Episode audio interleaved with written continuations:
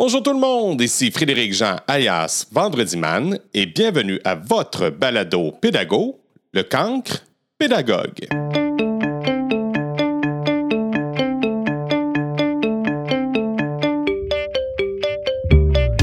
Connaissez-vous Philippe Longchamp?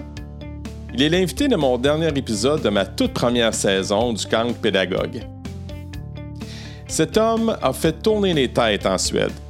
En effet, c'est la première personne issue d'une autre culture à devenir enseignant de l'année en 2020. D'autres honneurs sont sur le point de se réaliser, mais ça, ça sera dévoilé à notre prochaine rencontre avec Philippe. Bonne écoute!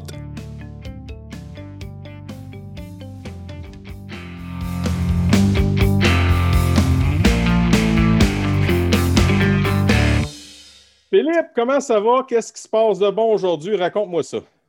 Ça va bien. Euh, aujourd'hui, euh, mes élèves vont participer à une compétition qui s'appelle IL Compétition, euh, ce qu'on appelait les Olympiques des langues.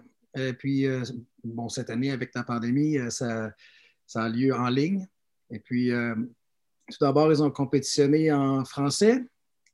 Puis, ils ont terminé en deuxième place. Ensuite, ils ont compétitionné en espagnol. Ils ont terminé en deuxième place aussi. Et puis en suédois, ils ont gagné. Euh, c'est la troisième année de suite que la catégorie suédoise s'en va en finale nationale. Puis en anglais, ben, une grosse déception, on a fini en quatrième place. Normalement, on est très fort. Euh, donc, notre école, c'est une école avec un, bon, ça s'appelle l'école Montessori bilingue de Lund, mais c'est plus que bilingue. Vous avez entendu, on a les quatre langues. Et puis, euh, bon, à toutes les années, on participe. On a un, une armoire remplie de trophées. Donc, euh, c'est beaucoup de focus sur les langues dans notre école. Oh, OK. Mais toi, tu parles combien de langues, Philippe? Ben, moi, je parle les quatre langues. Euh, puis, je suis intéressé beaucoup. J'ai fait de la linguistique à l'université aussi. Euh, j'ai eu la chance de voyager beaucoup dans plus de 60 pays. donc, j'essaie d'apprendre d'apprendre un peu. J'ai toujours été fasciné par les langues, les cultures. Et puis, bon, quand on parle suédois, euh, moi j'ai commencé à apprendre le suédois à l'âge de 28 ans. Maintenant, ça fait quoi, 19 ans que je suis ici, donc je le parle couramment. Euh, l'avantage d'apprendre le suédois, c'est qu'on peut euh, comprendre le norvégien, un peu le danois aussi, mais ça se lit très bien. Les, langues scandinaves se ressemblent beaucoup. donc, c'est intercompréhensible. Donc, le norvégien, le danois, on peut le lire facilement. Donc, ça donne déjà un peu plus de, perspective linguistique. J'avais appris un peu de, polonais en 96. J'ai passé un été en Pologne. Euh, là, je m'intéresse beaucoup aux langues asiatiques. J'essaie d'apprendre un peu de coréen parce que j'y vais de temps en temps. Euh, donc, je suis fasciné par les langues. Ben, moi, j'ai plein, de passions différentes. Je pense que c'est ça qui nous rend intéressants comme prof parce que j'ai plein d'intérêts. Euh, j'adore les langues, j'adore l'histoire. Je suis un musicien, j'adore la musique, la science. Il n'y a, a, pas grand-chose qui ne m'intéresse pas. C'est ça l'affaire. J'aime les sports aussi. Euh, je, tripe sur les sports. Ah, c'est euh, vrai. donc, euh, c'est rare que je. c'est rare qu'il y ait de quoi qui ne m'intéresse pas. Toi, Philippe, tu disais que tu es un enseignant. Ça fait combien? Tu dis que ça fait 19 ans que tu enseignes en ben, J'ai enseigné dans les différentes, différentes institutions, mais comme enseignant, l'école secondaire, ça fait officiellement depuis 2011. Non, non, attends un peu, c'est vrai, j'ai commencé avant ça à. Ça devrait, environ depuis 2006 que je suis dans le même groupe d'âge. C'est l'école 7e à 9e année, ce qui est l'école, euh, l'équivalent d'école secondaire en Suède. Ils appellent ça Högstadiet. Mais c'est considéré comme l'école primaire jusqu'à temps que les élèves. Les élèves de 16 ans sont encore à l'école primaire. Donc, nous, on appelle ça Grundschule, l'école de base. Donc, c'est de pré-maternelle jusqu'à 9e année. Euh, ensuite, après la neuvième année, il s'en va euh, dans un niveau qui s'appelle Gymnasiescola, qui est l'équivalent des lycées français ou euh, gymnasier allemand. donc, c'est comme le, secondaire 5, disons, et le cégep, mais c'est la transition vers l'université. Mmh. Et ça, de toute évidence, puisque c'est en Suède, tout ça, c'est gratuit, l'université inclus aussi. Oh oui? Ah oui. Mon dos, mais pourquoi tu as choisi la Suède? Euh, c'est la Suède qui m'a choisi. oh, c'est qui prend femme prend pays? C'est ça que tu vas me dire? Exactement, oui. Oh, ouais. Euh, je terminais ma maîtrise en histoire à l'UCAM. parce que moi, j'ai fait mon bac à Bishops, à Knoxville, à Sherbrooke maintenant, depuis qu'ils ont fait les fusions. j'avais fait une gageure avec mon père après le cégep que j'allais étudier mon bac en anglais. parce que, bon, c'était pour développer justement mon anglais. Je me débrouillais, mais je n'étais pas très, très bon. bon, je suis devenu, après un bac en histoire, j'ai tellement lu que, bon, j'ai vraiment amélioré mon anglais. mais après ça, j'avais envie de retourner à l'université en français. Donc, je me suis trouvé directeur de maîtrise à l'UCAM. J'ai fait ma me suis spécialisé en histoire d'Amérique latine. Puis, euh, la dernière année, non, l'avant-dernière année de ma maîtrise, euh, moi, j'aimais ça me tenir avec les étudiants étrangers. J'ai toujours eu euh, bon, des autres pays, comme je disais tantôt, apprendre de nouvelles langues, découvrir de nouvelles cultures. Puis, bon, ben, j'ai rencontré euh, une étudiante euh, qui était en, échange étudiant à, l'UCAM. Ça faisait quoi, deux semaines qu'elle est arrivée. Puis, euh, bon, on a eu une date, ça s'est bien passé. Puis, ça fait quoi, 21 ans maintenant qu'on est ensemble. toute l'année scolaire, elle est restée à Montréal. Ensuite, on a eu une année où on, se voyait de temps en temps. Elle était venue passer quelques mois ici. Ensuite, je suis allé finir d'écrire ma thèse au Chili. Euh, euh, Santiago et Valparaiso. Puis quand je suis revenu, j'ai terminé, j'ai présenté, et puis j'ai décidé d'aller essayer de vivre ici en Suède pendant un an. Puis bon, je suis resté. Depuis, c'est chez moi maintenant. J'adore le pays. Oh, est-ce que tu as les bleus un peu ou tu es, clairement ancré? Là? Non, là, je commence à avoir les bleus parce que ça fait vraiment longtemps que je parle au Québec. Euh, je m'ennuie vraiment de, de, bon, mes parents, mon frère, euh, mes amis, ça fait longtemps, j'ai hâte de manger une vraie bonne poutine avec du fromage en grain. Première affaire que je fais quand j'arrive. j'en fais ici, là. Mes parents m'envoient des sachets de, sauce à poutine Saint-Hubert. Euh, mais j'en fais avec le fromage d'ici, mais c'est pas la même chose, pas tout. Ah non, hein? Non, non, non, non. Je me, fais de la poutine maison avec les, enfants. mes deux filles adorent ça aussi. Euh, ma femme ne trouve pas ça très, très gastronomique, mais bon, on en mange pareil. Mais bon, de temps en temps, une fois par mois environ, là, je fais de la poutine. La crise de poutine. nostalgique. ouais, ma plus vieille, mais... Saint-Hubert toujours, est toujours en train de dire qu'elle veut aller là où il y a le poulet qui, euh, qui fait signe avec le doigt. Euh, pour de la bouffe, euh, des fois, je, tu dis, parle de nostalgie, je me réveille en plein milieu de la nuit pour regarder un match des Canadiens avec le décalage horaire, mais ça m'arrive de temps en temps. Là. Puis, c'est vraiment les amis. Mais tu sais, l'actualité politique, sociale du Québec, ça ne me manque pas vraiment. Non? Euh, les premières années, je suivais ça à la lettre, puis je, me, réalisais que ça me faisait sacrer plus que d'autres choses. Puis je trouvais donc que le monde compliquait ça. Euh, tout était trop compliqué. Puis je trouvais que c'était. Donc, je me suis un peu désintéressé de ce qui se passe au Québec, euh, malgré que ça reste toujours dans mon cœur. Puis, bon, la politique canadienne, québécoise, les actualités, ça m'intéresse de moins en moins. Ah oui, OK. Mais qu'est-ce que, qu'est-ce que de ces différents en Suède? Raconte-moi, euh, Philippe. Ben, si on parle d'éducation, d'abord, qui est mon domaine, euh, je ne dirais pas que c'est, mieux parce que c'est difficile pour moi de comparer. Euh, je n'ai jamais enseigné au Québec. peut-être que tu pourrais m'éclairer là-dessus. Ben oui. Mais de mon expérience, puis toi et moi, on a été dans la même école secondaire pendant quelques années. On partage un peu la même expérience. L'école ici en Suède, moi, je parle mes mots français hein, depuis 19 ans, même si j'ai la chance de parler français tous les jours. Des fois, il y a des, mots qui ne m'arrivent pas tout de suite. Ah, c'est correct. Euh, je vous avertis, ça fait, euh, quoi, ça fait environ trois semaines, je me rétablis encore de, la COVID. Et puis, depuis que j'ai eu la COVID, j'ai vraiment encore euh, de la brume dans le cerveau. Ah, ouais suis plus sharp comme j'étais. J'ai vraiment euh, ralenti. J'ai passé 12 jours au lit, une journée à l'hôpital. J'ai vraiment pas goûté. Ça a été intense. Puis je, l'ai eu à l'école, bien sûr. Parce qu'ici, ils n'ont jamais complètement fermé les écoles. Mais tout le congé de Pâques, euh, j'étais au lit. Puis moi, je suis un gars en forme, euh, mais j'ai vraiment goûté. Ma femme l'a eu, elle n'a eu aucun symptôme. Donc moi, j'ai tout eu, sauf que je n'ai pas perdu le goût et l'odorat. Puis bon, pour revenir à ta question, ce qui est différent, ben, je pourrais écrire un livre là-dessus, euh, faire une comparaison entre le Québec et la Suède, mais euh, je dirais que La Suède, tout d'abord, bon, c'est un système social-démocrate ça, fait longtemps que c'est établi. C'est sûr qu'il y a des partis, des fois, plus de droite, qui, euh, centre-gauche, centre-droite, ils s'échangent le pouvoir. Mais le système, c'est une social-démocratie. On paie beaucoup de taxes, on paie beaucoup d'impôts, mais il nous en revient beaucoup aussi. Euh, il y a un, petit pourcentage de la population qui se plaint de ça, bien sûr, mais la grande majorité des gens, ils ont, un genre de contrat social. Ils, comprennent que ça vaut la peine pour eux d'investir dans l'éducation, la santé, comme on voit que mon éducation est gratuite.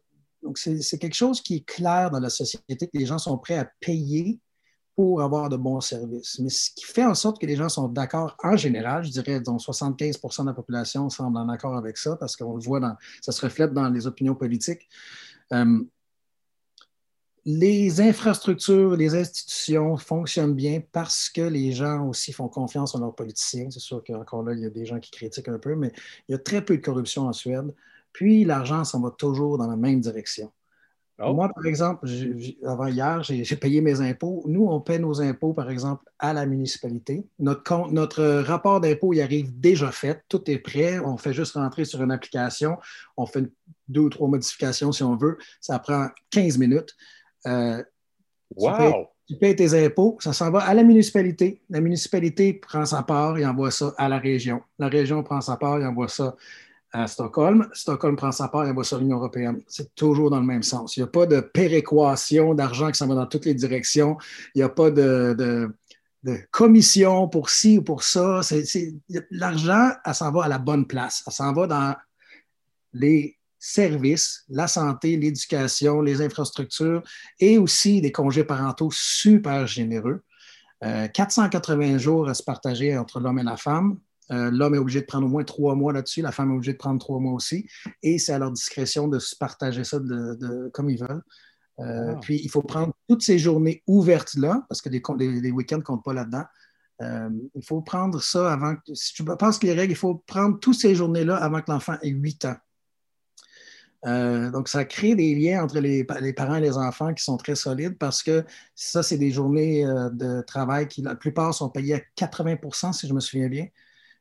Donc, ça, fait une société, justement, qu'on oui, on paie beaucoup d'impôts. Il y a des gens qui n'aiment pas ça. On paie la taxe est de 25% La taxe de consommation, c'est très élevé. Elle est déjà inclue dans le prix. Oui, on paie beaucoup d'impôts, on paie beaucoup de taxes. Le coût de la vie est cher, mais on a beaucoup de services en retour. Et l'éducation en bénéficie. Parce qu'on voit vraiment que, oui, nous, les profs, on ne gagne pas un très gros salaire comparativement à d'autres professions ici en Suède et comparativement à certains endroits en Europe, comme en Suisse ou au Luxembourg, ou euh, certains pays de l'Union européenne, les profs font beaucoup plus qu'ici en Suède. Mais il y a quand même un respect, un statut qui fait en sorte qu'on n'a pas à se plaindre. Euh, et puis, euh, si on regarde la façon que la Suède a organisé son système d'éducation, encore là, il y a très, très peu de décrochage. Même moi, je ne peux pas nommer un élève que j'ai eu depuis les 15 dernières années euh, qui a décroché de l'école. Même, ils sont tous allés jusqu'au l'équivalent du, cégep. Donc, décrochage au secondaire, moi, c'est comme inconnu ici. Il y a sûrement des cas, mais j'en ai jamais vu. Et Ça m'intéresse de voir le pourcentage, mais c'est quelque chose qu'on n'a même pas besoin de discuter. on n'en parle pas dans les médias parce que ce n'est pas un problème grave. Il y a des problèmes de, santé mentale chez les jeunes avec des dépressions et des choses comme ça, mais l'État, encore là, on les encadre bien. Il y a des, euh, des écoles, justement, qui aident les, jeunes à se réintégrer. Il y a des élèves qui restent à la maison qui ont de la misère. Euh, on doit sûrement voir ça au Québec aussi. Et puis ici, bon, le, climat, la température n'aide pas beaucoup. C'est surtout le manque de lumière l'hiver qui fait en sorte qu'il y a beaucoup de jeunes et d'adultes qui font des. Euh, la dépression saisonnière qu'on appelle, ah, là? Oui. Et puis, on est très, très au nord ici, même si, euh, les hivers sont moins rudes qu'au Québec à cause du Gulf Stream, bien sûr. Oui. Euh, le manque de lumière, c'est vraiment ça qui affecte les gens. Mais en l'occurrence, l'été, il fait clair, c'est en bon sens, j'imagine. Ah oui, si on va à Kiruna, il fait, clair 24 heures sur 24 parce que c'est au nord de l'Arctique. Puis euh, ici, moi, j'habite dans le sud de la Suède, tout près du Danemark. Donc, on est à peu près à 30 minutes de, train de Copenhague, le centre-ville de Copenhague. Oh pratiquement la, banlieue de Copenhague. Malmö, c'est juste l'autre côté. Et moi, j'habite euh, entre Malmö et Lund. Lund, c'est la ville universitaire. Euh, et puis Malmö, c'est la troisième plus grande ville de Suède. donc, ma femme travaille à Malmö, moi je travaille à Lund. On a acheté une maison entre les deux. Entre les deux. Le compromis. c'est bien, on a tous les services. Encore là, les, trains électriques qui passent, qui sont super ponctuels. Les transports en commun ils sont bien développés. On a des tramways dans les villes, on a des. Pas besoin de voiture. J'en ai une quand même, mais euh, la plupart du temps, l'idéal, c'est de la laisser dans, le garage. Et puis, euh, je ne sais pas comment c'est au Québec, ça fait longtemps que je ne suis pas allé, mais on commence de plus en plus à voir beaucoup d'autos électriques, euh, des autos hybrides. Oui, ça s'en vient. Plug-in hybride, on en voit beaucoup. En fait, je trouve maintenant c'est presque une majorité, mais en Norvège, ils sont encore plus avancés que nous. C'est drôle oh, parce que Norvège, c'est un pays qui produit du pétrole. Puis c'est parmi les, pays où ils ont leur parc automobile est le plus électrifié. Mais tu sais, toute ton aventure que tu fais depuis 20 ans t'a donné une reconnaissance. Et là, j'ai posté quoi sur, sur Facebook pour te présenter, mais finalement, c'était pas vraiment ça. J'ai pas vraiment dit la bonne affaire. Fait que tu peux-tu me dire qu'est-ce qu'on t'a donné comme reconnaissance? Ben, j'ai rapporté le prix euh, Bestalaire à Sverige, qui se traduit mot à mot meilleur enseignant de la Suède en 2020. Euh, donc, c'est comme l'équivalent de professeur de l'année, je dirais, ou enseignant de l'année. Parce que, bon, la différence ici entre professeur et enseignant, c'est clair. Professeur, c'est toujours à l'université. Enseignant, c'est euh, au primaire. Euh, et puis, à Radio-Canada, récemment, il y a eu justement le commentaire comme quoi les professeurs en, Corée font plus d'argent, autant d'argent que les médecins. En, fait, c'est vrai, mais là, je fais référence aux professeurs à l'université. Les enseignants, oui, il y en a certains qui font beaucoup d'argent comparativement ah, je veux dire, par, rapport à la moyenne du pays. Mais euh, je n'aimerais pas ça être enseignant en Corée non plus parce qu'ils font des heures de fou. Ouais, mais, bon, le prix, euh, le prix que j'ai reçu euh, au mois de mai l'année dernière, enseignant de l'année 2020, je l'ai reçu de la part de la Chambre de commerce et puis, c'est un prix qu'ils remettent à chaque année à un enseignant qui est nominé par les employeurs, des anciens élèves ou des élèves ou des parents d'élèves. C'est euh, comme un concours, mais euh, moi, je ne savais pas que j'avais été nominé. Puis ça fait des années que mes, élèves euh, font beaucoup de publicité pour moi, remportent beaucoup de concours au niveau régional, national et maintenant international. Et comme par exemple aujourd'hui, on avait les, Olympiques linguistiques, disons, les Olympiaden qu'on appelle ici. Et euh, ils font toujours bien. Mais moi, je ne suis pas le professeur de langue attitré. J'enseigne pas. Je, suis qualifié pour enseigner l'anglais et le français, mais euh, moi, j'enseigne euh, la géographie, l'histoire et la technologie. mais moi, ce qui me différencie un peu des autres profs ici, puisque le ministère de l'Éducation suédois encourage, c'est d'essayer de faire de plus en plus de. pour utiliser le mot suédois ici, il appelle ça emnesövergripande, qui veut dire de faire du transdisciplinaire. Donc, pas juste faire du multidisciplinaire où on inclut plein de choses, mais de vraiment les intégrer, puis ne plus voir les. Euh, Un peu l'intégration de la matière comme on, a voulu faire avec la réforme. Là. Euh. Oui, l'intégration de la matière, en mais, mais, mais, vraiment focusé sur ce qui, euh, est, ce qui s'entremêle, disons. Là, je parle mes mots en français, mais eux la part. je cherche, mais je vais utiliser les mots suédois. Mais en plus de ça, c'est que par exemple, j'ai la chance, géographie, histoire, ça va de soi, ça va, c'est, facile. Mais inclure la technologie euh, là-dedans, bon, en histoire, c'est super, surtout quand on parle de euh, l'Empire romain avec toutes les, inventions. Ensuite, on parle de la révolution industrielle. Et puis, moi, j'aime beaucoup faire, euh, utiliser du matériel. bon, moi, je m'inspire beaucoup de ce qui se passe en Asie. Puis, j'utilise beaucoup de matériel. c'est comme des, des pailles avec des connecteurs.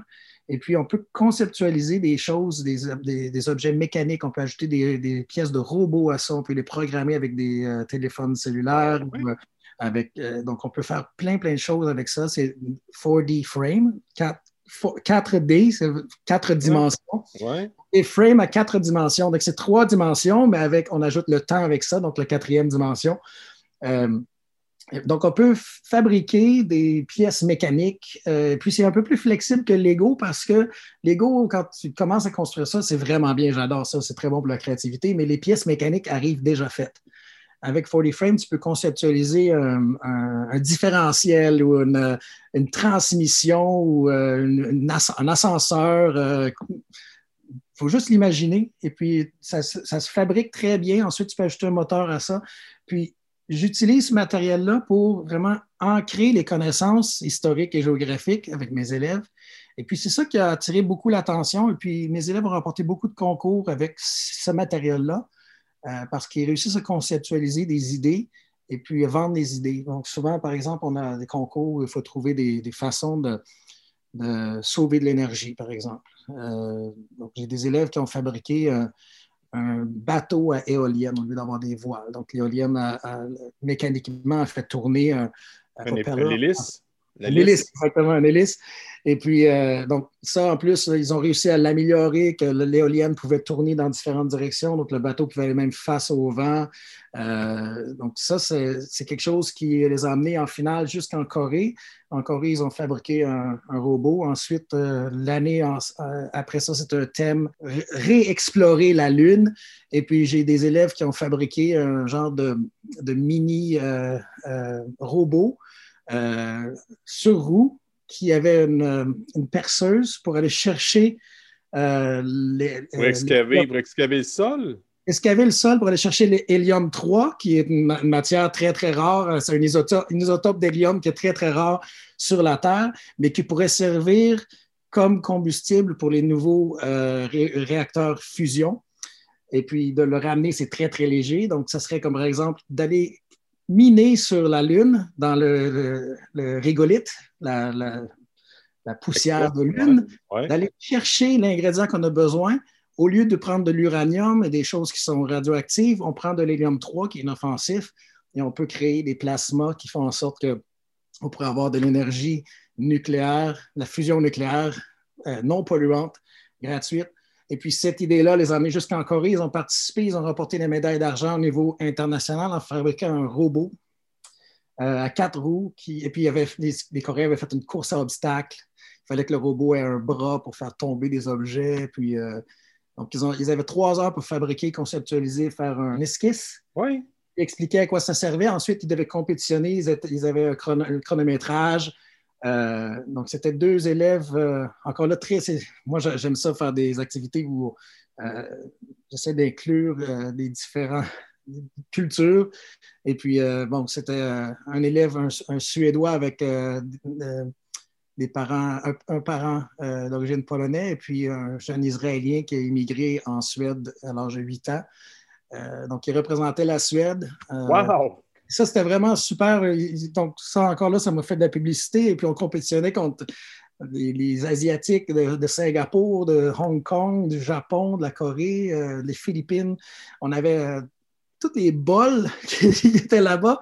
Moi, j'arrive avec euh, deux débutants qui avaient fait ça pendant un an ou deux, et puis ils ont réussi à aller chercher la médaille d'argent. Je n'en revenais pas. C'était super inspirant. on est revenu ici, ils, ont, ils, étaient dans les journaux, à la télé. C'était une grande aventure. Et puis la même année, dans la même classe, euh, on a remporté un autre concours, mais toute la classe avec un système, encore là, c'est une façon de sauver de l'énergie. C'est souvent des thèmes qui ont rapport avec l'environnement. Et puis de toute la classe, 9B euh, a gagné un, voyage de classe à Berlin. Et puis euh, j'avais mes deux classes, parce que moi j'ai deux classes parallèles, A et B. Et puis ma classe A a remporté le troisième prix, qui était 20 000 couronnes. Et la classe B a remporté le voyage à Berlin. Sauf que les deux avaient trouvé des idées vraiment super. Moi, je ne savais pas qui allait. J'étais sûr qu'il y avait un des deux qui allait gagner parce que j'avais vraiment des excellents élèves cette année-là, l'année dernière. Quand la classe B a gagné le voyage à Berlin, ils ont dit on veut donner toute notre, euh, notre la, caisse qu'on a, parce qu'eux, ils ont, ils ont fait de l'argent à faire des activités parascolaires et puis euh, euh, en suédois, on appelle ça classe cassa. Donc, ils, ont un compte de banque avec de l'argent pour faire une activité à la fin de l'année. Ils ont décidé de donner tout ce qu'ils avaient accumulé à l'autre classe pour que l'autre classe puisse venir avec, à Berlin avec eux.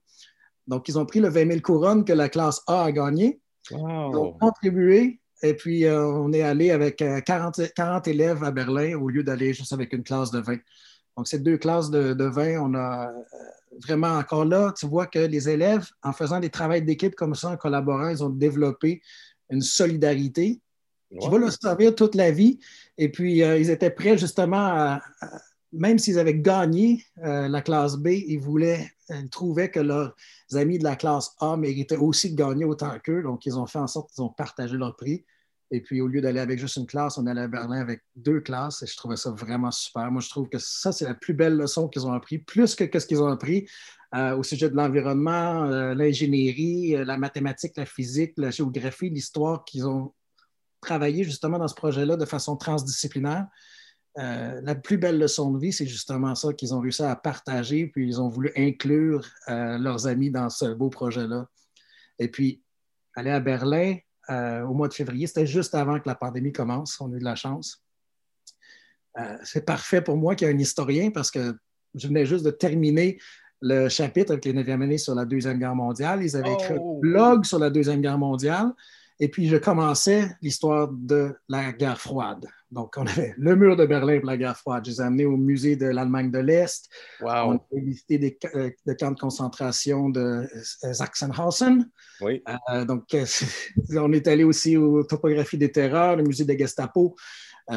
juste marcher à Berlin, voir le mur et tout ça, c'était vraiment la classe parfaite. Moi, j'aime ça faire des classes à l'extérieur, comme je parlais tout à l'heure euh, dehors avec des, applications pour apprendre un peu sur l'histoire locale. Mais à Berlin, c'est super. Donc, c'est toute l'histoire de la Première, Deuxième Guerre mondiale et la guerre froide, c'est l'épicentre. Et puis, bon, j'ai eu la chance d'enseigner avec mes élèves pendant qu'ils faisaient leur voyage, où ils avaient gagné leur premier prix. Et ils sont revenus, et c'était les, les, examens nationaux. Donc, tu t'imagines que ça a été facile pour eux avec tout l'apprentissage actif qu'ils ont fait ils ont vraiment vécu l'histoire là-bas. Et puis, moi, je trouve qu'il y a une chose en éducation qui manque souvent, c'est l'approche, pour que ça devienne vraiment holistique, complet. Oui, il faut du transdisciplinaire, comme je disais, il faut vraiment inclure les matières ensemble, mais la, façon de vraiment se rappeler, c'est d'évoquer quelque chose et de, créer un sentiment. Donc, de la joie, de la peine, c'est ça hein, vraiment qui fait en sorte que quand on ressent quelque chose, on s'en rappelle beaucoup plus. Le, sentiment qu'ils ont eu, par exemple, en visitant un camp de concentration, ça leur, ça enseigne quelque chose qui ne va jamais disparaître. On va oublier que ce que le prof a dit ou a fait. On va oublier souvent que ce qu'on a lu dans un livre ou dans un, un article de journal ou quoi que ce soit, mais on ne va jamais oublier comment quelque chose nous a fait sentir. Et ça, c'est vraiment quelque chose qu'on néglige en éducation, c'est l'approche justement émotionnelle. Euh, et, pour réussir à, vraiment atteindre ce but-là, il y a, autre, il y a deux choses qu'on a besoin, selon moi. Bon, l'approche euh, relationnelle. Il faut que les, enseignants aient une belle relation avec leurs élèves, qu'ils les connaissent un peu en dehors de, la classe.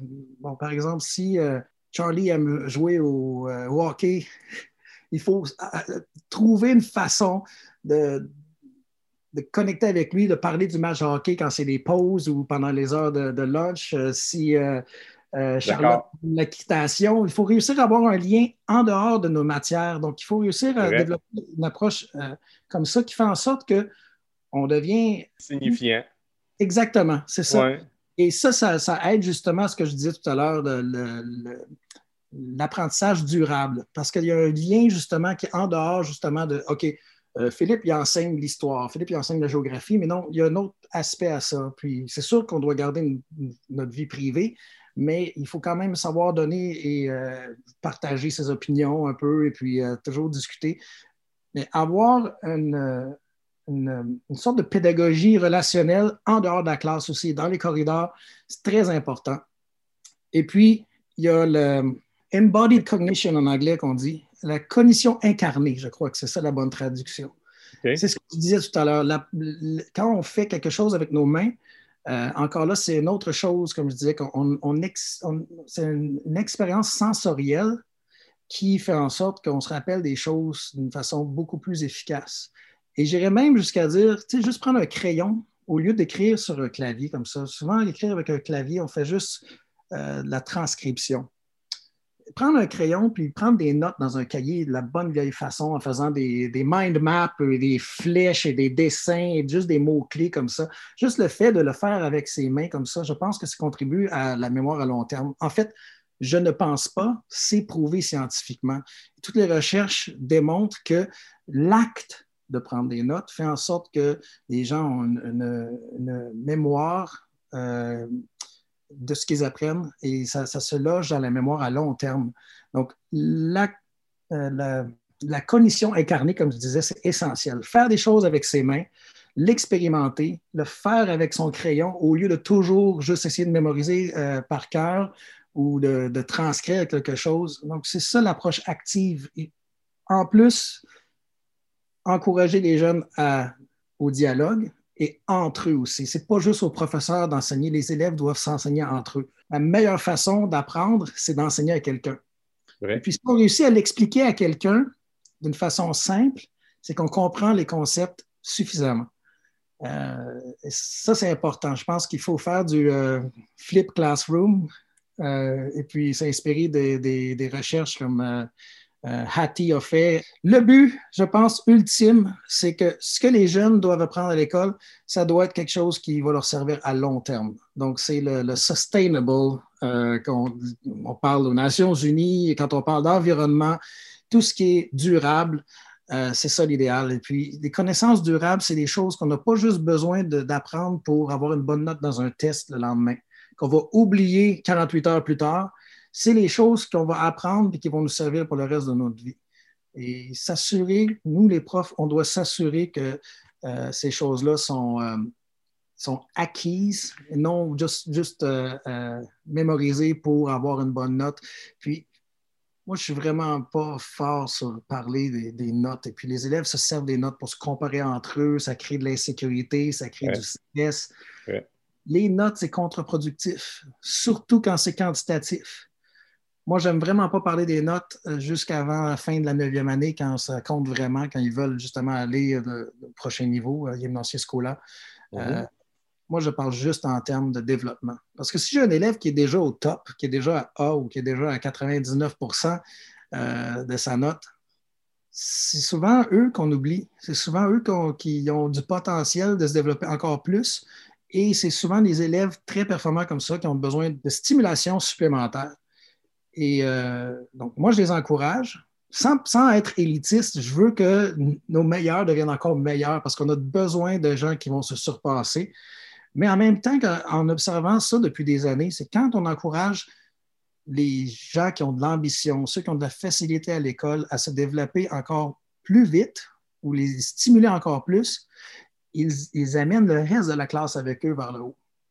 Donc, les moyens se sentent motivés, les élèves se sentent les élèves qui ont des difficultés bénéficient justement du discours dans la classe parce que le discours est relevé, ils entendent des choses, ils, parlent de, sujets différents euh, pendant les heures de lunch, dans les corridors, c'est des conversations différentes. Ça rehausse le niveau et ça fait en sorte qu'on se ramasse trois ans plus tard dans un cycle d'éducation comme ça avec des élèves beaucoup plus cultivés parce qu'ils ont appris de leurs camarades de classe. Et puis, on a rehaussé le niveau en justement n'essayant pas de, faire en sorte que tout le monde soit égal, en faisant en sorte que, justement, sans être élitiste, on encourage les élèves ambitieux à devenir encore meilleurs. Au lieu mm. de mettre les efforts sur ceux qui essaient de faire du rattrapage, on met autant d'efforts sur ceux qui sont vraiment performants et qui ont de l'ambition. Tu as tellement raison. Moi, j'ai vécu cette expérience-là. Dès septembre, mm. j'avais des élèves, moi, je suis en anglais intensif. Euh, puis, il y a eu des erreurs au niveau du listing des élèves, puis je me suis ramassé. Normalement, on essaie de, d'équilibrer euh, la classe le plus euh, homogène possible.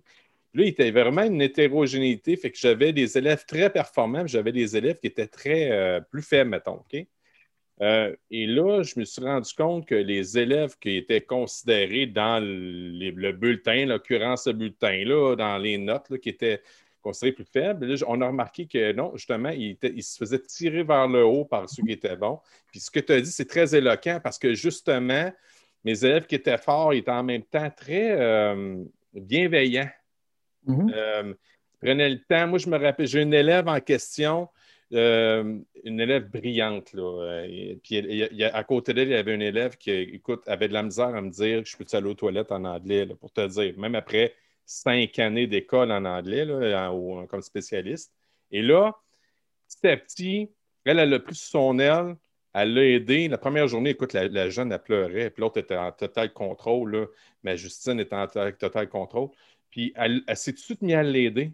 Puis Caroline, la, petite qui avait de la misère à dire Je peux-tu aller aux toilettes elle me faisait une conversation soutenue après cinq mois et demi. C'était Wow! Là, j'ai vraiment vu la différence parce que nous, on était habitués à avoir de quoi de plus hétérogène. Fait qu'on ne voyait pas tellement. Mais là, pour la première fois, là, j'ai vu, vu vraiment ce que tu dis. je, suis tout à fait d'accord avec ce que tu dis. Ça a plein de sens. C'est un excellent exemple de ce que j'essaie de démontrer. Ouais. Euh, dans le, livre que je, viens juste de terminer d'écrire, il y a un chapitre juste sur ça, justement. Écris des euh, livres, toi?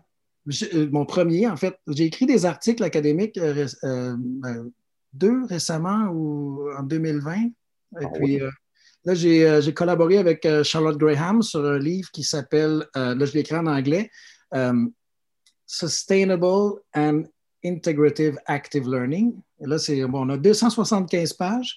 Euh, il n'est pas encore publié. On attend un peu parce que là, on a eu euh, euh, un, préface qui a été écrit par un professeur de l'Université de Séoul. Et là, on attend un professeur de, l'Université de Cambridge, Pamela Bernard, qui est en train d'écrire un autre préface pour notre livre. Ben, juste le fait d'avoir son nom sur la, page couverture de notre livre, ça va augmenter les ventes de 10% Donc, on est patient un peu, on lui laisse le temps d'écrire ça. Et là, on va, on va trouver un, on a aussi quelqu'un qui va faire une traduction en coréen parce qu'on a beaucoup d'intérêt sur ce qu'on fait en Corée parce qu'on a, on s'est inspiré de ce qui se fait en Corée pour transformer un peu euh, notre façon de faire ici en Suède. Et puis le fait que je suis comme reconnu un peu maintenant comme le pionnier là-dedans, c'est peut-être ça justement qui a fait en sorte que j'ai remporté le prix ici en Suède parce que moi, je n'avais aucune idée. Hein, puis je suis le premier immigrant à remporter ce prix-là. Oui. Euh, quand c'est arrivé, c'est vraiment une surprise. Mais euh, bon, c'est bien d'avoir une reconnaissance comme quoi j'ai contribué justement à l'avancement de l'éducation en Suède et puis l'avancement justement de ce qu'on considère euh, au niveau international le STEAM Education. Avant, c'était STEM, mais là, ils ont rajouté le A pour art. Que je trouve essentiel parce que l'art, c'est justement la clé de la créativité.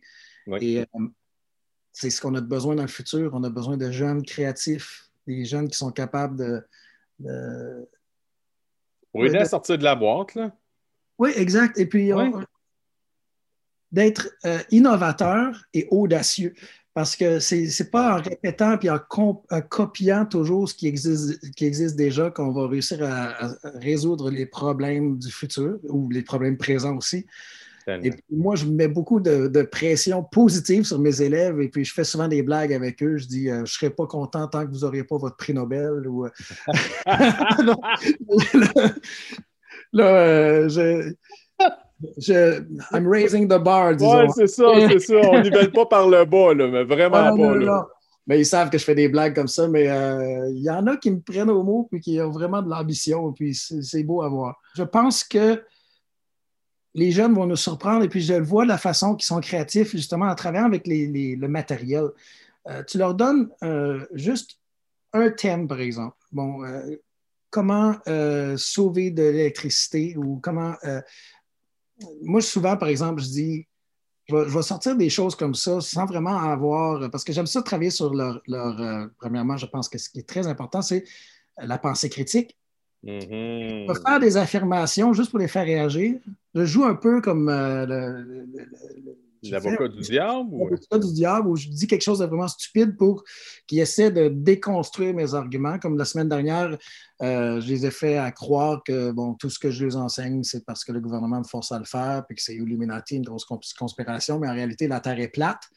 Donc euh, là, j'expliquais tous les arguments euh, des flat earthers. Oui, oui, oui. sérieux, puis moi, j'aime ça faire des, du théâtral dans, dans ma classe. Ah et puis là, travail pendant, ils avaient une heure pour me convaincre que j'avais tort avec des arguments de géophysique, euh, des, euh, tout ce qui est euh, les syllogismes, les logical fallacies en anglais, les, biais cognitifs. Donc, tout ça, ça les, encourageait justement à faire une réflexion, une discussion entre eux. Et puis là, c'était oui, on n'aurait pas de, champ magnétique si on n'avait pas le, noyau avec du, fer et des, des métaux lourds. Et puis, ah oui, ça, ouais, ça commence. Tu viens de planter une graine de doute dans mon esprit. Et puis là, la conversation augmente jusqu'à temps qu'il ils réussissent à me reconvaincre que la Terre est une sphère avec des arguments, puis les, bon, euh, des élèves qui ne parlent pas souvent, par exemple, euh, ouais, mais euh, il n'y aurait pas des différentes time zones. Ouais. J'oublie le mot en français encore. les fuseaux horaires, pardon. Il n'y aurait pas de fuseau horaire si la Terre était plate. Et puis, bon, là, ils commencent à, argumenter comme ça. Donc, ils ont fait un, un exercice comme ça pour développer leur sens critique. Mais, euh, comme je disais, ce que, ce que j'aime faire, c'est que je lance des idées comme ça et puis euh, je les laisse explorer. Comme je commence une classe en disant, bon, il y a un concours qui s'en vient maintenant, tout le monde parle de la même chose, comment sauver de l'énergie, etc. Mais là, je dis, par exemple, moi, je gage que la prochaine personne qui sera la plus riche au monde, le nouveau euh, Elon Musk, le nouveau Bill Gates ou Jeff Bezos, c'est la personne qui va réussir à storer de l'énergie sans utiliser de batterie. Pensez à ça, vous avez une heure, trouvez des solutions. Là, ils font des recherches, ils vont eh ils font des débats. Puis finalement, ils réussissent toujours à trouver des idées. Comment, comment faire du stockage d'énergie sans utiliser de batterie? Ils trouvent toujours des solutions créatives. Ensuite, tu les laisses collaborer. Les, les, les mauvaises idées s'éliminent entre eux. Euh, ils se retrouvent avec trois, quatre bonnes idées, ils discutent ça, ils font des projets, ils mettent ça en action. Ils font des, en application, exactement. Ils commencent à faire des, euh, maquettes, euh, ils font des représentations, des présentations, puis ils essaient de convaincre leurs camarades de classe que leur idée, c'est l'idée du siècle. Et puis là, à la fin, on les laisse voter quelle idée est l'idée gagnante. Et puis là, on, on, participe à des concours avec ça. Puis on, a pris l'habitude de gagner ce concours-là. Si ce n'est pas la première place, c'est la deuxième ou la troisième. Donc, les élèves se retrouvent toujours avec beaucoup d'argent dans leur caisse euh, de, classe. Ou dans des voyages où ils vont participer au niveau international. Donc, j'ai eu la chance d'aller à Berlin deux fois avec mes élèves, à Londres, deux fois à Séoul, en Corée. Et ça, les, ça les encourage aussi. Et puis, ça fait, ça fait en sorte qu'ils ils ont beaucoup de fierté dans ce qu'ils font. Euh, et puis, ils se font dire par des journalistes que leurs idées sont révolutionnaires, donc ça augmente leur confiance en eux. C'est sûr. Euh, c'est vraiment bon pour. C'est un investissement pour le futur parce que on, les, on leur donne justement euh, un pouvoir et puis on leur donne l'impression qu'ils ont le pouvoir d'améliorer les conditions, les conditions de vie des humains sur la Terre. Donc, c'est une belle vision globale euh, à quoi l'éducation devrait servir, d'inspirer, de trouver des solutions pour régler les problèmes que notre génération, la génération de nos parents, de nos grands-parents ont créés. Euh, et puis, euh, je pense qu'en Suède, ils sont très, très conscients de ça. On voit vraiment avec la mouvance écologique et environnementale qui, qui, sort de la Suède. Je pense que c'est un thème ici qui est facile à couvrir parce que euh, pas seulement les gens ont une conscience sociale développée, une maturité politique exemplaire, à mon avis, ils ont aussi une conscience écologique et sociale euh, qui est souvent incomparable. Je t'écoute depuis tantôt, c'est fascinant. Je, pense au temps. Est-ce que, tu sais, moi, nous, là, on, pense entre nous autres, les, enseignants, on, manque de temps. ça, ah c'est quelque chose qui sort, nous autres, au Québec, énormément. Est-ce que vous avez la même, euh, la, même, le même problème? Ou... Oh oui.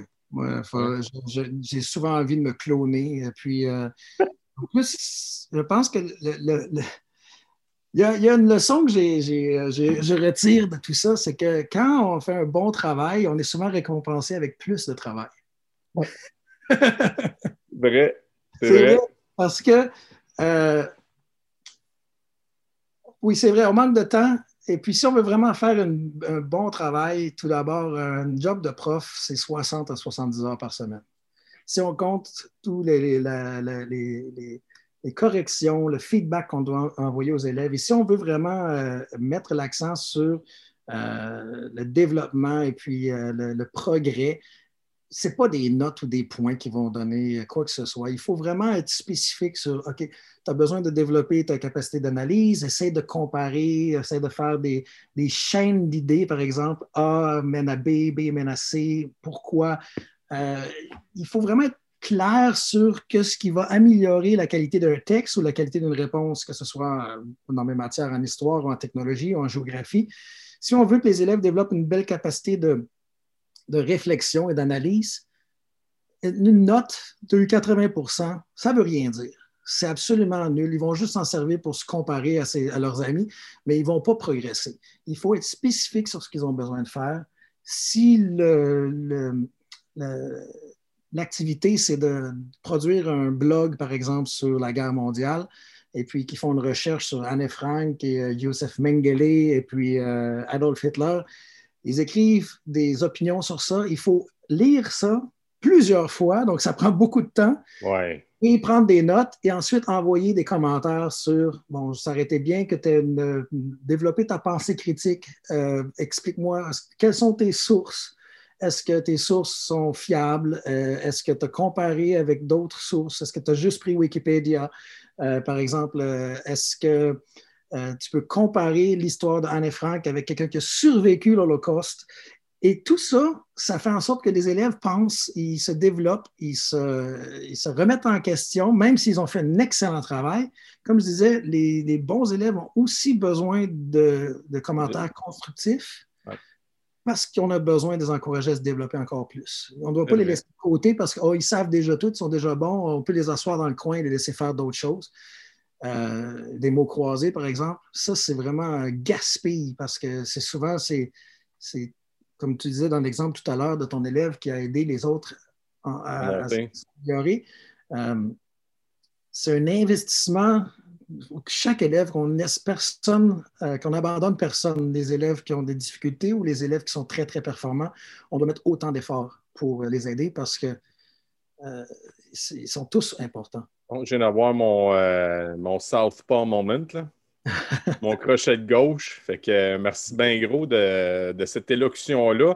Mais concrètement, vous autres, chez, en Suède, depuis tantôt, tu dis que les notes, ça ne donne rien, mais vous évaluez, oui, mais concrètement, il n'y a pas de bulletin?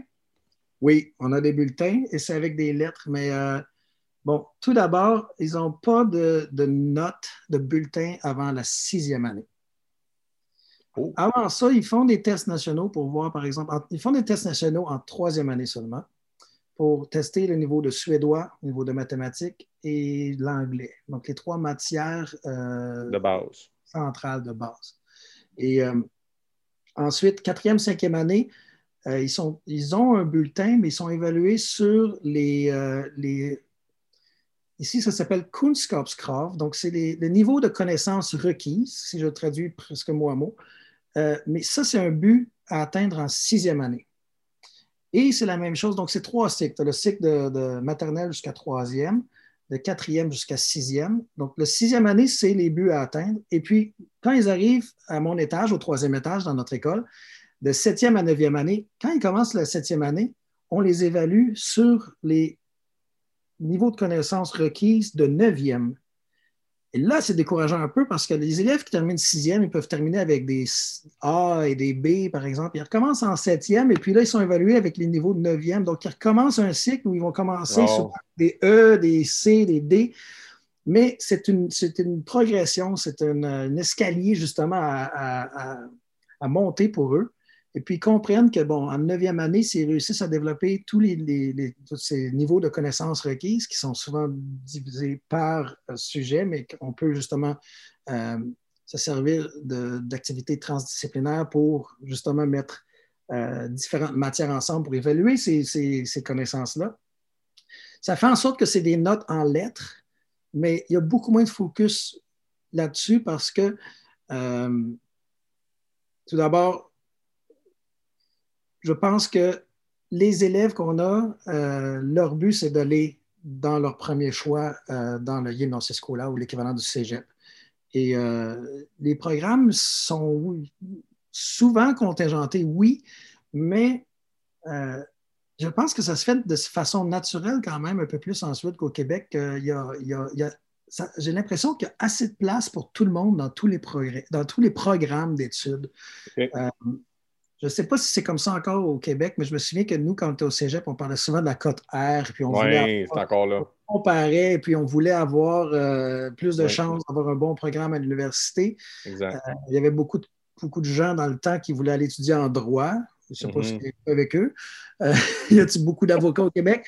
Mais il y avait ici, j'ai l'impression qu'on dirait que le, nombre de places disponibles par rapport aux intérêts des jeunes et aux besoins de la société semble bien. ajusté. Et je pense qu'il y a beaucoup de, de, gens qui travaillent dans le système qui font en sorte que ils font des prévisions à long terme, 10-15 ans d'avance, et puis ils savent, par exemple, que bon, dans, 10-15 ans, on va avoir besoin de tant d'ingénieurs, euh, on va avoir besoin de, tant de médecins, tant d'enseignants, et puis ils font en sorte que les programmes euh, ont le bon nombre de personnes parce qu'ils ont bien prévu justement les besoins de la société. Wow!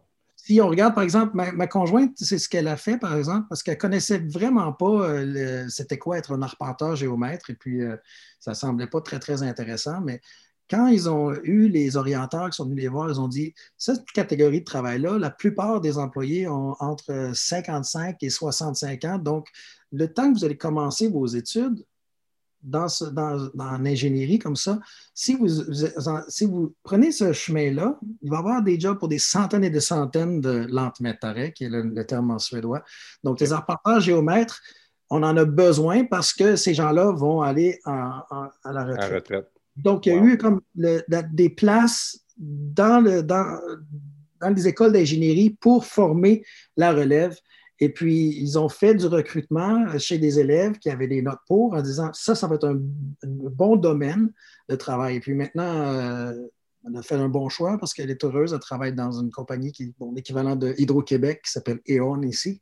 Et euh, donc, j'ai l'impression que, je ne sais pas s'ils ont réussi à faire ça au Québec et au Canada, mais j'ai l'impression que les choix que les élèves vont avoir quand ils vont aller au cégep ou à l'université, euh, ils sont plus évidents. Et puis, il y a il y a moins de compétition. Puis je pense que la compétition saine, elle est contre euh, soi-même. C'est que les, élèves apprennent, justement que peu importe leur note au début, ils veulent s'améliorer et puis c'est vraiment compétitionner contre la personne qu'ils étaient hier plutôt que de compétitionner avec la personne qui est assise à côté. On est déjà rendu dans mon dernier stretch. Ça fait presque une heure qu'on parle.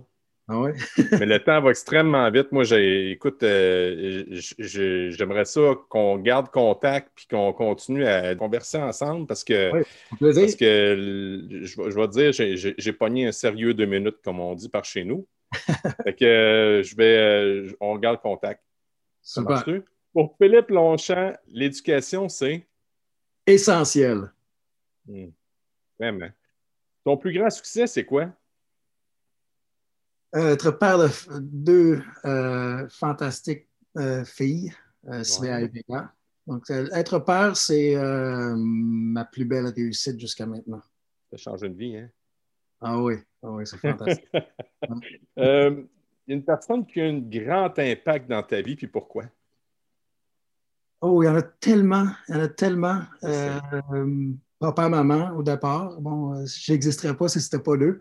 Euh, donc, le plus grand impact, c'est sûr, c'est toujours nos parents. On ne peut pas. Euh, mais c'est sûr, j'ai mon frère aussi qui a eu une influence sur moi incroyable. Plus vieux? oui, quatre ans et demi plus vieux. tellement d'amis, et puis des profs à l'école, ma femme, des, des collègues. Il y en a trop pour commencer, mais des, et puis, je pense que, comme je disais, moi, j'aime tout, je suis intéressé par tout. Et puis, j'ai des idoles dans toutes les branches, en sciences, en sport, euh, euh, peu importe. Euh, tout le monde est une source d'inspiration. Tout le monde est un, livre qu'on doit ouvrir et puis on doit apprendre quelque chose. J'ai rencontré personne dans ma vie sur la Terre qui n'était pas capable de m'apprendre quelque chose. Et puis moi, je suis vraiment euh, un amoureux de l'apprentissage. Je vais apprendre à tous les jours de ma vie. Et puis euh, même un enfant de 5 ans peut m'apprendre quelque chose de nouveau. Euh, je veux apprendre des gens et puis tout le monde est une source d'inspiration. Wow. tu es un lecteur? Oui. Tu n'aimeras pas ma question. Y a-tu un livre que toute personne devrait lire? Pense qu'il y a tellement d'intérêts différents dans la ah, vie, mais je pense qu'un des essentiels qui fait en sorte de vraiment me mettre euh, vraiment, on a besoin d'être mis à notre place en tant qu'humain sur la Terre. Et je pense que le livre le plus important de l'histoire, selon moi, c'est L'origine des espèces de Charles Darwin. Parce que sans comprendre d'où on vient vraiment, on ne peut pas savoir où on s'en va. Et puis, peu importe, pour moi, moi, je ne suis pas une personne dogmatique. C'est sûr que j'ai été élevé dans une famille assez religieuse et tout. Euh, je pratique plus de religion, euh, mais je pense que vraiment de comprendre toute la vie, là, je ne parle pas juste des humains et l'évolution de l'humanité, mais je parle de tout ce qui est biologique, de l'homme, de toute, forme de vie. Mm-hmm. Si on comprend justement le les mécanismes de sélection naturelle. Euh, donc, The Origin of Species of Charles Darwin, selon moi, c'est euh, le livre que tout le monde devrait lire et comprendre, parce qu'il y en a beaucoup qui ne comprennent pas le mécanisme. Et malheureusement, il y a eu du darwinisme social qui a ruiné euh, certaines... I mean, I mean, là, je parle en anglais, mais je pense qu'il y a des choses qui ont vraiment mener à de la souffrance parce qu'il y a des gens qui ont utilisé ça pour développer des idées pseudo-scientifiques euh, très, très néfastes pour l'humanité. Mais D'où vient l'importance de la pensée critique? Exactement. Et puis d'avoir des bonnes bases de science, parce que c'est difficile de, vraiment lire ce livre-là sans comprendre la méthode scientifique. Et puis, euh, selon moi, euh, oui, Darwin avait des, des, instincts, mais tout ce qu'il a découvert a été confirmé avec bon, l'ADN et euh, le, euh, fossil record, euh, les mm-hmm. couches de fossiles et mm-hmm. tout. Et puis, bon, tu me disais une inspiration. Moi, je pense que Charles Darwin, son livre, c'est révolutionnaire. autant que Principe mathématique de Newton, qui a révolutionné les mathématiques, le calcul. Et, il y en a trop. Et puis, euh, à chaque fois que j'ai un livre, je dis Oh, c'est le meilleur livre que j'ai jamais lu. Donc, je viens tout excité. Le dernier livre que j'ai lu, euh, c'est David Epstein euh, qui s'appelle Range. ça aussi, ça m'influence beaucoup. Et puis, c'est comme une, réponse au livre de Malcolm Gladwell qui disait que peu importe la personne, si on met 10 000 heures de travail, un expert. Et puis, ce livre-là, il contredit cette idée-là oh. de façon très, très bien en disant que range, l'idéal, c'est de de développer des gens qui ont euh, euh, des, compétences dans un peu de tout, mais de jamais essayer de trop se spécialiser trop tôt. Donc ça, c'était vraiment intéressant. Et puis Malcolm Gladwell lui-même a admis que ça lui a fait plaisir de se faire prouver qu'il avait tort. Oh, nice! fait qu'il dire à un moment donné, c'est vrai. Ouais. Et puis, euh, les livres de Richard Dawkins, euh, j'adore, euh, même si parfois je suis critique par rapport à l'individu, mais la façon qu'il écrit, la façon qu'il explique ces choses dans ses livres, surtout The Blind Watchmaker et puis The Greatest Show on Earth. J'ai lu la version en anglais récemment. excellent livre. Et puis, bon, là, je, parle, je prêche un peu pour ma paroisse. chez les Suédois, récemment, il y a Hans Rosling qui est décédé mais euh, son livre euh, Factfulness, c'est aussi un essentiel. Euh, surtout si les gens sont intéressés par des statistiques et comment les statistiques peuvent nous manipuler, comment on peut avoir des, des billets de confirmation par rapport aux choses qu'on imagine qui sont vraies. donc, c'est le créateur du site web Gapminder. Bon, il est décédé récemment, mais c'est vraiment pour moi un autre idole. Euh, je pense que c'est. Euh, donc, si vous ne connaissez pas gapminder.org, c'est la meilleure façon d'utiliser les statistiques qui existent hmm. euh, de façon claire, concise et puis graphique. Et puis son livre Factfulness, je ne sais pas c'est quoi la version française, mais c'est vraiment un livre révolutionnaire, très court à lire en plus, extraordinaire. OK. C'est une longue réponse, je m'excuse. non, non, non, non. moi, c'est comme je te dis, moi, j'ai une planche, j'ai une de surf, Philippe, puis je te suis. Super. Oui, euh, Philippe, euh, ta matière préférée, c'était quoi? Quand tu étais euh, au secondaire, au primaire? Au, au primaire, ben, c'est pas vraiment des matières au primaire, mais au primaire, moi, j'ai toujours été fasciné par la géographie parce que j'avais envie de voyager. Puis euh, à l'école secondaire, nous, on, est, on, est a eu la chance d'aller euh, au collège ouais. euh, moi, j'étais en secondaire 4 quand tu étais en secondaire 1, je pense. Oui, ouais, exact. Et puis, ben, j'aimais encore la géo, l'histoire. Je n'aimais pas vraiment les mathématiques. même les, sciences de la nature, je ne pense pas qu'on était fort à CNDS pour ces matières-là, mais puisqu'au départ, comme je disais, il y avait des, religieux qui avaient été missionnaires, qui avaient développé, qui avaient voyagé beaucoup, donc ils ont semé des, graines d'intérêt, disons. Mais vraiment, la personne là, qui a eu la plus grosse influence sur moi, je l'ai nommé dans mon discours à, la Chambre de commerce quand j'ai reçu mon prix. Euh, ça a été euh, ma prof de géophysique, géographie physique, et euh, c'était Jocelyne Côté. Oui. Et puis, oui, Jocelyne, elle faisait du marathon. tu l'as eu toi aussi? Elle faisait le marathon de Boston la fin de semaine. Elle revenait, puis elle nous enseignait. Oui. Et puis, je, fais dans ma classe des choses qu'elle faisait elle-même au tableau. Je me souviens quand elle, nous expliquait les, le chinook, le, vent qui venait des montagnes rocheuses. Et puis là, j'explique ce concept-là encore.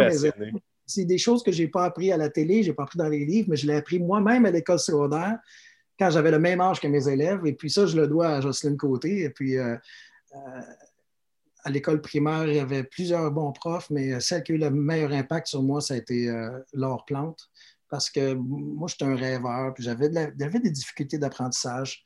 Euh, j'aimais ça dessiner, j'avais de la misère un peu à lire, puis je mixais mes lettres. Ben, j'avais un petit peu de dyslexie. Puis j'écrivais toujours mes B puis mes D à l'envers, les Q et les P à l'envers. ma plus jeune a fait ça encore. Donc, elle retient de moi. puis, euh, bon, elle a réussi à m'aider à, m'améliorer, mais aussi elle a vraiment pris le temps de savoir ce qui m'intéressait, puis elle a adapté, justement. Moi, je pense que c'est vraiment important d'adapter le contenu aux intérêts de nos élèves. C'est ça que je disais tout à l'heure quand on parlait de, pédagogie relationnelle. Si on connaît un peu mieux nos élèves, si c'est quelque chose vraiment qui ne les intéresse pas, par exemple, si j'ai quelqu'un qui aime euh, le soccer puis euh, qui suit la, Premier League ou qui aime la Ligue des champions d'Europe, puis il déteste la géographie puis il a de la misère à retenir des choses, mais au lieu de faire le même travail que les autres élèves, justement, pour apprendre des. Exploite le soccer. Tu exploites ça, tu les fais faire des cartes avec toutes les équipes qu'il connaît, tu les fais mettre sur une carte du monde. Ça développe son intérêt parce que tu utilises quelque chose qui l'intéresse déjà pour qu'il apprenne. Donc, tu dois adapter euh, le contenu. Exactement, pour créer l'émotion, parce que comme je disais, l'émotion, c'est ça qui va faire la durabilité des connaissances. Et puis, on va retenir les choses qui nous passionnent, qui nous intéressent, qui vont nous rendre tristes, qui vont nous rendre heureux. Donc, si on utilise justement, le, si on joue la corde émotionnelle en tant que professeur, si parfois quand on parle, on réussit à vraiment créer une émotion, puis avoir les larmes aux yeux quand on explique quelque chose, quand on parle justement de l'Holocauste ou du génocide des Arméniens ou de ce qui s'est passé au Rwanda, les élèves vont s'en rappeler parce qu'ils voient vraiment dans notre façon de parler, si on est un peu théâtral, si on peut jouer un peu de théâtre, c'est très bon pour les enseignants de faire un peu de théâtre. Hein. Euh, les élèves retiennent des choses facilement parce que tu évoques une émotion. Et puis, évoquer une émotion, c'est ça qui crée la durabilité des connaissances. Tout à fait. Hey, Philippe, ma dernière question. Quand tu étais à l'école, tu l'effleurais un peu on va, aller, on va essayer d'aller plus loin. Est-ce que tu te considérais comme un cancre ou on t'a fait considérer comme un cancre, c'est-à-dire un élève paresseux, mauvais élève, ou encore un aigle, c'est-à-dire un élève brillant ou intelligent? Un peu des deux à des différentes phases parce que j'ai eu des périodes où j'ai été pourri à l'école où je ne faisais rien et puis j'ai eu des 45% euh, des fois. J'ai même eu euh, au cégep ma première année un 30% en philosophie. Puis j'adore la philosophie. Euh, mon premier examen à Bishops, quand j'ai étudié à Bishops, c'était la première fois que j'avais un examen en anglais. C'était la première fois que j'aurais eu, eu intérêt à vraiment étudier beaucoup. Je pense que j'avais eu 27% dans mon premier examen, mais ça m'a donné le coup de pied au derrière que j'avais besoin parce que si j'avais euh, pris le choix, fait le choix de l'étudier en histoire, j'ai compris à ce moment-là que ça allait demander beaucoup, beaucoup de lecture. Mais ça, c'était avant Internet, hein, quand j'ai commencé ça. Exactement, exactement. Donc, j'allais besoin de m'acheter des livres et lire beaucoup. Et puis, euh, parce que je ne réussirais pas à passer des examens comme je faisais au cégep, juste en prenant des notes à l'école. Euh, à l'université, c'était une chose différente. Donc, ces moments-là, je me, considérais comme bon, quelqu'un qui n'était pas très bon à l'école ou que je n'avais pas très confiance en moi, je n'étais pas très intéressé. Par contre, il y a des moments où, je, quand je prenais ça au sérieux ou que j'aimais ça, euh, je réalisais que je pouvais être parmi les meilleurs. Et euh, ça, ça m'a aidé à prendre confiance en moi. Euh, mais j'aimais plus passer du temps à faire du sport quand j'étais jeune qu'étudier. Mais je pense que c'est important pour moi. Dans notre développement, il y a des phases où on doit se concentrer sur certaines choses. Et puis moi, je pense que dans une vie, chaque individu, on est tous différents, oui, mais dans ma vie à moi, euh, j'ai eu beaucoup de phases différentes. Et là, je suis dans une phase où je travaille beaucoup sur mon livre. Je fais des webinaires pour l'Asie avec une collègue. Euh, il y a quelques années, j'ai mis beaucoup l'emphase sur ma musique. J'ai fait deux projets musicaux et puis j'en fais encore. C'est mon hobby principal. Je joue plusieurs instruments, je chante, je suis auteur-compositeur. C'est mon, intérêt principal. J'aime beaucoup la musique rock et un peu ben, toutes les sortes de musique, puisque j'ai dit que je suis intéressé par tout. Euh, mais euh, donc, j'ai mis beaucoup l'emphase sur ma musique entre 2011 et 2017. Euh, là, j'ai mis ça un peu sur la glace parce que je travaille sur le livre. Euh, j'ai eu une période où j'ai mis beaucoup l'emphase sur les sports. J'ai toujours été un passionné de baseball et j'ai même euh, joué dans les ligues d'élite ici en Suède. C'est vrai que le oh. baseball en Europe, c'est pas très, très connu. Mais je n'aurais jamais joué dans les ligues d'élite en Amérique du Nord, mais ici en Europe, ça m'a ouvert une porte justement de vivre mon rêve de, jeunesse, de, jouer à un haut niveau et puis, euh, ça, j'ai vraiment aimé mon expérience. Mais quand j'ai fait ça, je me donnais à 120 Et, euh, et puis, oui, j'ai eu plein de phases différentes comme ça dans ma vie. Des phases où j'ai envie de voyager, des phases où j'ai. Et puis, j'ai mis. À chaque fois que j'ai fait quelque chose, je l'ai fait vraiment avec beaucoup de cœur. Et, euh, mais il y a toujours eu l'idée d'enseigner parce que j'ai vraiment eu toujours la passion d'apprendre aux gens et puis d'apprendre des gens. Parce que pour moi, être enseignant, c'est un, un, give and take, c'est d'apprendre des autres autant. et puis de, toujours garder une humilité parce que personne n'est capable d'être un expert dans tout. Hmm. Et puis moi, je suis un joueur d'équipe. C'est justement le côté sport ou d'être dans un band de musique, par exemple, euh, ou de collaborer à écrire un livre moi, je ne suis pas le lone wolf euh, qui, aime être tout seul. J'aime ça collaborer, échanger des idées. J'aime ça que les gens ça me convainquent, changer mes idées, avoir un débat constructif. Euh, travail d'équipe, et c'est quelque chose que je veux euh, inculquer justement à mes élèves pour que ça devienne essentiel parce que, encore là, personne va. je dis toujours I mean, je m'excuse, mais on va souvent avoir besoin de travailler en équipe dans le futur.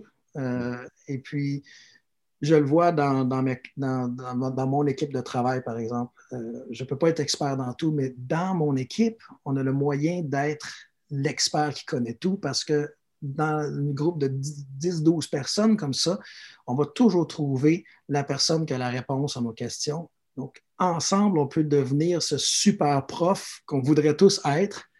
Et puis, euh, de réussir justement à, créer une sorte, de synergie ou de cohésion dans une équipe de travail, on réussit vraiment à créer ce super prof-là. Donc, moi, je pense qu'être un, joueur d'équipe, un travailleur d'équipe, a fait de moi un meilleur prof parce que je ne peux pas tout connaître. Et puis, il faut garder une forme d'humilité. Et puis, il faut savoir aussi qu'il y a certains élèves qui vont en savoir plus sur un sujet que nous. Et il ne faut pas être euh, comme dans, l'ancien temps où le prof était la figure d'autorité, euh, il a toujours raison. Moi, j'encourage mes élèves à me contredire, je les encourage à, faire en sorte que si je fais une erreur au tableau, par exemple, au lieu de chicaner, s'ils trouvent, euh, au lieu de, s'ils voient que je fais une erreur, moi, je les félicite, je les encourage. Et puis, devant la classe, je leur donne du, du, feedback positif. Ouais. Feedback positif parce qu'on a besoin de ça, puis on a besoin des gens qui sont capables de remettre en question ce que les autorités leur disent. Et puis, euh, même, je dirais que c'est encourageant pour un prof, pour des élèves, justement, d'avoir un prof qui fait des erreurs souvent, pour justement savoir tout d'abord s'ils portent attention, s'ils ont développé une pensée critique, et puis c'est même une bonne idée pour les profs de faire des erreurs par exprès, juste pour mhm. voir si ça fonctionne, ou de, dire des choses qui sont invraisemblables, mais toujours de, s'assurer d'expliquer que ce n'était pas vrai après, euh, pour faire en sorte que les élèves, justement, ne, ne croient pas toujours ce qu'ils entendent à la télé, à la radio, dans les médias, et aussi les gens qui font confiance. comme je disais tout à l'heure, par exemple, de la, Terre plate. Ou, euh, donc, on doit développer la pensée critique parce que sans pensée critique, c'est un des outils principaux pour le futur parce qu'avec la, vague d'informations qu'il y a sur Internet, euh, si on n'a pas les outils pour reconnaître ce qui est une source fiable, on va toujours se faire avoir par des charlatans et des gens qui vont utiliser la politique ou l'économie pour justement prendre avantage de nous. Avoir une bonne pensée critique, c'est tellement important.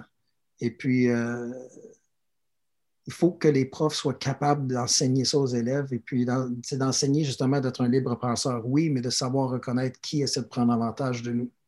Hum, mon C'est ce qui met un terme à notre émission, mon Philippe. Ça m'a fait vraiment plaisir de parler. Wow! Mais, hein, merci beaucoup. On garde contact. Puis, euh, écoute, euh, longue vie à ta carrière d'enseignant. Merci beaucoup. Ça m'a fait tellement plaisir. Et puis, euh, j'espère qu'on va se parler encore bientôt. Yes. C'est ce qui met un terme à cet dernier épisode de la dernière saison du Cancre Pédagogue. Un merci spécial à Pearson RP pour votre appui et aussi un merci spécial à Julie Courtois de chez Facilite Affaires qui collabore à cette aventure extraordinaire. Dans quelques semaines, vous entendrez du nouveau. Il y aura le cancre pédagogue en vacances où vous entendrez tous les collaborateurs jaser d'éducation avec légèreté et humour. Et encore une fois, j'ai envie de vous dire Hey guys, think love! Salut tout le monde, à très bientôt! Ciao!